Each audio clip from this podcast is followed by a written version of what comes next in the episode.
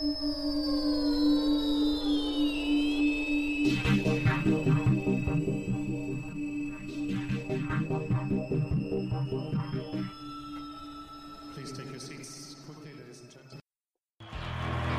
Messi lo conoces? A Messi lo conocí eh, previo al, último mundial. Eh, yo justo había hecho cuarto de final de Roland Garros, que pierdo con, Nadal, y tenía un pasaje justo desde Barcelona de vuelta, y ellos estaban haciendo la preparación ahí. Entonces pude coordinar, eh, pude coordinar ahí con la gente de la selección y ir al todo un día de entrenamiento. Me quedé en el hotel donde ellos estaban, en una habitación aparte, donde estaban concentrando y y ahí lo conocí, primero en entrenamiento y después eh, el Kun me, invitó a tomar, a tomar unos mates con ellos. Del Kun tenés, con el Kun sí tenés buena onda, tenés buena relación. Sí, con el Kun, con Dybala, con de los de ahora de la selección, con De Paul, con, Leo Paredes. Eh, es una selección que son un poco más chicos que yo, pero, pero la mayoría tiene mi edad. Así que comparto un montón de cosas, jugamos algunos jueguitos online eh, y, algunas, y algunas cosas. con qué te criaste vos? ¿Cuál era el dibujo animado de tus 6, 7 años, el que nos marca a todos? Yo tenía supercampeones, tenía supercampeones, o sea que combinaba todo. Era el Boca de Bianchi más supercampeones, no, no fallaba por ningún lado. Eran los hermanos Corioto haciendo la chilena y, y Oliver Atom. Eh, tenía supercampeones, los Caballeros del Zodíaco, Dragon Ball Z. Eh, esos fueron los de mi época. Y un poquito antes ya habían empezado. Cuando lo tuviste a Nishihori al cual le ganaste, era una especie de Oliver Atom enfrente. Eh, no sabes lo que. Nishikori era, e, es, son las artes marciales de, la parte de Asia. Es todos sus movimientos y todo es, también. No, no, sabe cómo entrena a la perfección y, es un, señorito inglés de Asia eh, como, como entrena. Súper meticuloso, súper, súper, súper señorial súper ordenado, súper respetuoso, eh, a la vez un poco tímido, eh, tiene muy, le, cae muy bien como nosotros tenemos esa, esa, esa relación con la gente mucho más eh, descontracturada, por eso él tuvo muchos años entrenador, creo que 11 años, argentino, Dante Bottini, le mandamos un abrazo. Eh, y tuvo muy buena relación con Pico Mónaco. Después Pico me trasladó un montón de, buenas relaciones a mí en el circuito y, con Key también tengo, tengo muy buena relación y, él le cae muy bien, eh, le cae muy bien como, como somos nosotros a nivel social. Escúchame, vuelvo otra vez un poquito a tu viejo, homenajeando a tu viejo. ¿Tu viejo te llevaba a los torneos en un Ford Taunus? Sí, de hecho, me pasaba a buscar mi vieja y en aquel momento era lo que te decía antes, ¿viste? Todos venían con un auto un poquito mejor, eh, eh, más moderno. Y mi viejo, mi vieja venían en el Ford Taunus o en el, después el Suzuki Fan de mi vieja y venían y, yo me agachaba, me agachaba para que mis compañeros no me vean, boludo. Ese de cuando sos chico, ¿viste? Pero, pará, pero el Suzuki Fan era un gran auto. El Suzuki andaba Era un gran auto, pero claro, venían, el, venían otros con el 208, con el techito, y yo decía, no sé por qué no me gustaba, tenía eso en la cabeza, de que yo, él, lo decía, yo quería tenerlo. ¿quién te, quién, te, ¿Quién te llegaba de tu camada? ¿Quién podía ser? ¿Un Renzo Olivo, por ejemplo? ¿Quién te venía? No, todo, y en el colegio, no solo eso, en el colegio, yo ahí todavía en esa época seguía, seguía yendo al colegio, entonces venía mi vieja o mi viejo en el Fort Taurus a buscarme por la puerta del colegio y yo le decía frenar en la esquina y caminaba 50 metros, que no me veían y me subía al Fort Taurus destrozado, que mi viejo la única plata que ponía en ese auto era para que yo viaje. O sea que si había que hacerle algo al auto, era eh, mi viejo, mi vieja, era para que yo, para arreglarle algo para que yo pueda llegar a Chascomús, no llegar a, ¿entendés? Llegar cerca. Y, yo me escondía, me daba vergüenza el auto y hoy lo miro y ese auto si lo tendría acá lo tendría de colección eh, marcado diciendo ese auto pata, ¿te lugar que llegar. No, no nunca, nunca. Nunca. Tuvimos situaciones raras. Tuvimos situaciones de que. ¿qué, color era el Taunus? Marrón, marrón clarito, ese como que rebota en el, sol, ¿viste? Vos sabés que sería interesante porque por ahí ven la nota y te quieren revender o entregarte. Ese auto para vos es para ¿eh? Es el Taunus. Y sí, y para mi viejo, yo creo que mi viejo lo ve al Taunus después de todo, todas, todas las que pasó en ese Taunus y creo que, que la queda directamente. Tengo que estar con una, con una ambulancia a dos metros porque me parece que no soportaría. Contame de tu bisabuelo. Tenés un bisabuelo con, una historia muy particular, ¿no? Este, tu, bisabuelo escapó o tuvo la valentía este, de, escapar en un, de un tren que lo llevaba a un campo de concentración. Diego, vos es que cuando leí sobre vos y leí un poco tu historia personal, dije, esto lo, lo, voy, era polaco tu bisabuelo y quiero entrar ahí porque vamos a homenajearlo de alguna manera. ¿Qué sabes de esto? Sí, los bisabuelos de, parte de, los dos lados, de, mi viejo y de, y de mi vieja, fueron los que vinieron en aquel momento para, Argentina, escapándose de, todo lo que pasaba en Europa en ese momento, en Europa del Este. Y, sí, mi bisabuelo de parte de, mi vieja eh, fue que, que, sí, se escapó, se escapó del tren. No, no tengo claro si fue que se escapó en un momento o ese tren se, salió del, del eje. Acá mi hermano que está acá atrás me dice que sí, se salió del eje eh, que a veces me, mareo con cómo fue la... Y, bueno, volcó y, logró escaparse, o sea que lo, iluminaron en aquel momento y bueno, hoy todos estamos acá en Argentina por ese momento que, después de eso lograron cruzar cruzar en, barco y escaparse. Eh, la verdad que hay, hay, muchas historias. Eh, la abuela de, de, una de las mejores amigas de mi vieja tiene, tiene una historia muy parecida y falleció hace algunos años y, y nada, es, es, muy fuerte todo lo que pasó en esa época.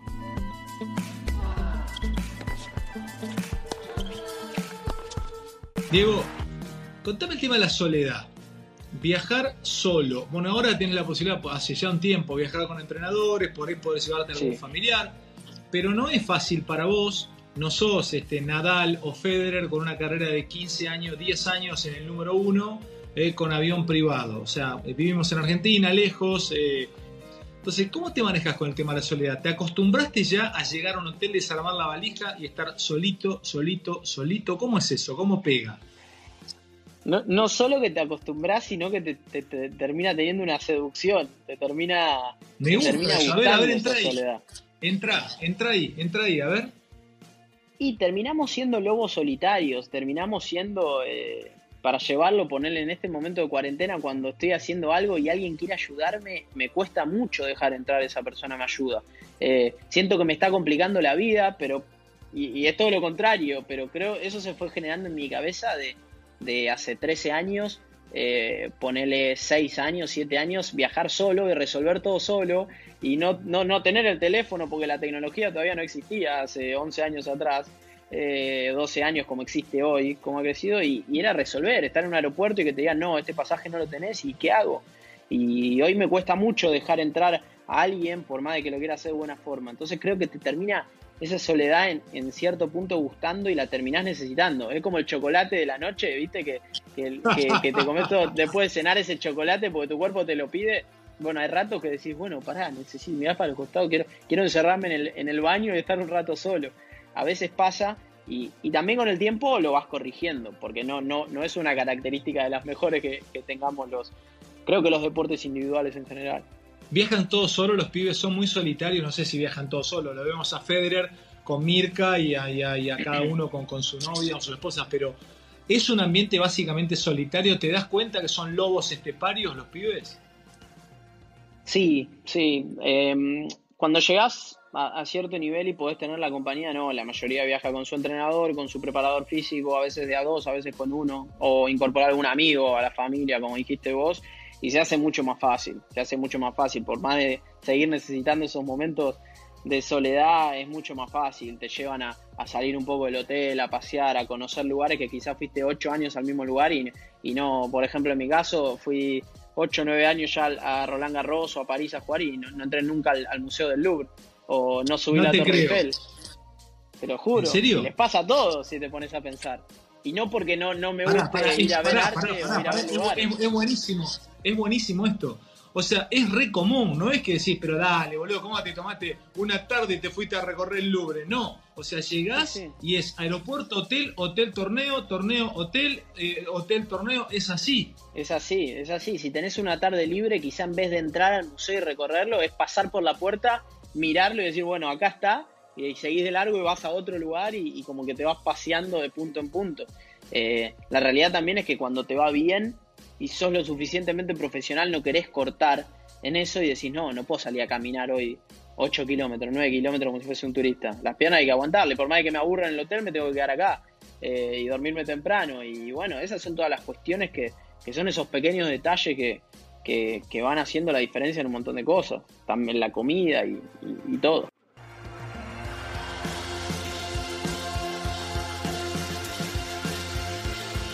Escúchame, Edito, recién pensaba, analizaba, digo, ¿vos a los 40 años estarás jugando como estos pibes? No, no. Mi idea es retirarme mucho más joven.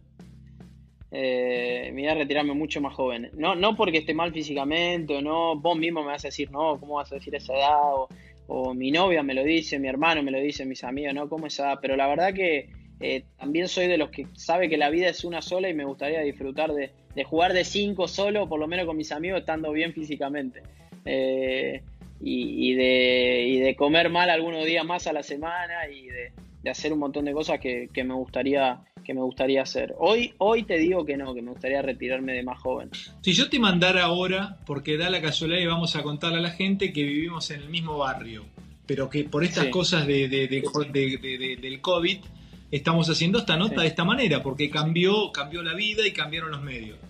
Yo estoy a 350 en línea recta, 250 metros de tu casa. Si yo ahora, cosa que no, no se puede, está prohibido, pero si yo a través de uno de los guardias de acá te mandara un kilo y medio de bombones de chocolate que me regalaron, ¿vos los comés o te cuidás?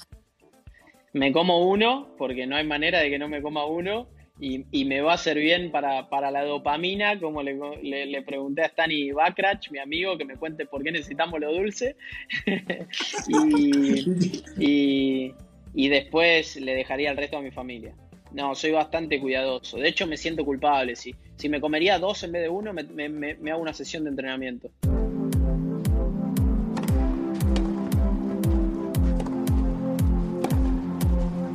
Otros deportes te gustan las artes marciales, no sé si las practicás. Yo creo que como dejes de jugar al tenis, una buena arte marcial para vos es el jiu-jitsu o el sipalki eh, o algo que utilice la fuerza del rival. De, otras, de otros deportes, ¿qué te gusta? Porque ahí te voy a pedir que me elijas tres momentos deportivos que por ahí pueden ser del tenis, tuyos o no, y te hayan dejado algo. Contame, empecemos por esos momentos. Contame el momento 3, por ejemplo. ¿Qué recordás? Y hay varios momentos que, en, mi carrera, si, me pongo a pensar desde lo tenístico, eh, eh, marcaron, marcaron momentos. Eh, hay, hay, hay, un partido que, Pico Mónaco, por ejemplo, llevándolo al tenis, pierde con Verdich en, cinco sets para pasar a Argentina a la final contra República Checa, juega en el Parque Roca, le va ganando dos sets a uno a, a, Verdich eh, y iba arriba en el, en el, tercero, en el cuarto, perdón, para terminar el partido, no lo puede cerrar, después en el quinto. Y, lo que aprendí de él, no solo en ese partido, sino en varios, es en mostrarme que al día siguiente yo tengo que estar como si nada hubiera pasado. Que si yo estoy sentado en el, en el vestuario, y él me, él me lo enseñó y me lo repitió muchas veces, de ver a los mejores, es que en el vestuario, cuando terminó el partido, por más de que haya pasado lo que haya pasado, a, los que están al lado, que son rivales, no demostrarle nada. Vos estás como si nada hubiera pasado. Te duchás, guardás tus ah, Pará, pará, pará. Eso me encanta, me encanta, me encanta esa enseñanza. Nunca exteriorizar tu dolor, tu fastidio o tu amargura. Y menos al rival. Nada. No, acá no pasó nada. Acá no pasó nada. Yo tengo una, una parte muy fea de, mi carrera en, ya cuando era profesional, que yo pierdo 6-0, 6-0 con Bagdatis en, en Houston y prácticamente a las dos semanas yo, yo me iba del top 100 y eso hizo que, yo corte con, mis dos entrenadores Piper, en ese momento yo llevaba cinco años con Sebastián Prieto, actual entrenador de, Del Potro, eh, y, y, con Hernán Gumi que me había ayudado esos meses, de yo cortar esa relación y sentir que a las dos semanas yo, yo me iba a ir de todo eso que había logrado y estar dos años en el top 100, me iba a ir al 200, 300, eh, estaba, estaba bloqueado y, y, yo, y lloré mucho después de ese partido porque salió en todos lados. ¿No ganaste un torneo? No, no, volviste y ganaste un torneo después de eso? A las dos semanas, viajando con mi preparador físico y con un amigo a Estambul, gano, gano mi primer ATP. Si yo nacía cuarto de ese ATP, me iba después de dos años y pico del top 100 y, yo termino eh, ganando, ganando mi primer ATP. De hecho, Pico gana ese Houston, que yo pierdo 6-0, 6-0. Y Pico me ve en el vestuario y me ve al otro día y me agarra y me dice, Ladi, como me dice él, eh, vos no tenés que mostrar nada. Vos miralo a Ferru, miralo a Nadal, miralo a Feliciano López, eh, mirá gente que está hace años. Mirá cuando llegan al vestuario después de una derrota. Se bañan, van a comer, hacen todo como si, como si no, no, no hubieran perdido, no hubieran ganado. Y, y a partir de ese momento yo lo, fui mejorando mucho eh, y, fui no teniendo eso, ese día, dos días de duelo que tenía. Eso, eso me dejó, no, no, pará, muy marcado. Pará, pará, pará, pará, me vuelvo loco y te lo voy a robar, loco. Te lo voy a robar para mi laburo. Vos sabés que nosotros vivimos, nosotros trabajamos con el rating. Y hay días que tenés rating desastrosos, no te entra la comida en el estómago. Eh, tenés ganas de, de, volver. Me pasó hace dos días, llegué acá a mi casa, no le hablé a mi novia un día, pero de la amargura que tenía, no. Me encerré acá en mi habitación, casi me largo a llorar. Eh, y digo, bueno, es como si nada entonces, vamos para adelante. Como si nada. Tenés que llegar a tu casa ese día y, no sé, agarrar a, a tu novia y decir, vamos a comer al lugar que más me gusta.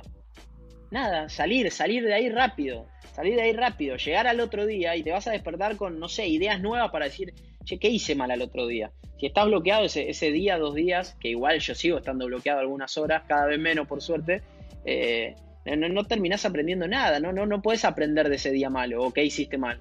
Eh, sino que al revés, no solo que perdiste, sino que hay dos días después que los perdiste también. Pues estás con cara de orto, no querés ver nada, no querés leer, no querés hablar con nadie. Eh, eso lo fui mejorando. Eh, la que más estoy tratando de, enseñarle es esas horas de duelo que tengo es a mi novia que me, que me mira con esa cara y trata de ayudarme. Y yo digo, no, no, déjame, déjame un ratito. pero, pero creo que eso, eso te hace, te hace mejor y te hace que las cosas te afecten mucho menos. Te, te, arma, como yo digo, con un, con un caparazón por fuera. Qué linda enseñanza, Diego, qué linda enseñanza. Te la recontra tomo y es súper válida para cualquiera en cualquier profesión de lo que nos estás contando. Qué buena enseñanza. Dame otros, dos, otros dos momentos. Después tengo, bueno, bien marcado el de, el de ese Boca de, Bianchi que dijiste antes contra el Real Madrid, esos seis minutos. Esos seis minutos a mí no se, no se me borran, no se me borran más. Eh, eh, ese, ese éxtasis deportivo de estar jugando para llevarlo al tenis es como que yo de repente entre a la cancha Roland Garros contra Nadal que bueno, ese cuarto de final lo, iba haciendo y, estar cagándolo a pelotazos. Y que el otro decir, ¿qué le pasa a los otros? Con todas las figuras en el jardín de su casa, ¿qué está pasando? Ese éxtasis que hubo para la gente de Boca en esos 6, 7 minutos. No, no. Yo, no sé si algún equipo argentino. Eh, no, claro, lo sentías. Era decir, te mirabas con el de al lado, ¿qué está pasando? Era espectacular. ¿Deportivo en, en la historia que lo recuerdes? Y el último lo voy a llevar eh, también de vuelta, de vuelta al tenis y, perdón, al fútbol. Eh, y fue, fue, el, fue el momento del mundial, de la final del mundial, que yo ahí era, era bien adulto. Aparte me marcó mucho ese mundial porque yo fui pasando cada etapa de los cuartos de final en Suiza, estaba en un país, la semi estaba en Holanda, cuando Argentina le gana a Holanda, y la final estaba en Alemania. Placer enorme, tu enseñanza de vida además de tu enseñanza deportiva. Orgullo tener un deportista como vos en nuestra patria. Bueno, Ale, muchas gracias. Espero que nada, los que, los que vean eh, estén, estén contentos, les haya gustado y, y se hayan entretenido un poco con la charla. Gracias, Dito. Gracias, Ale.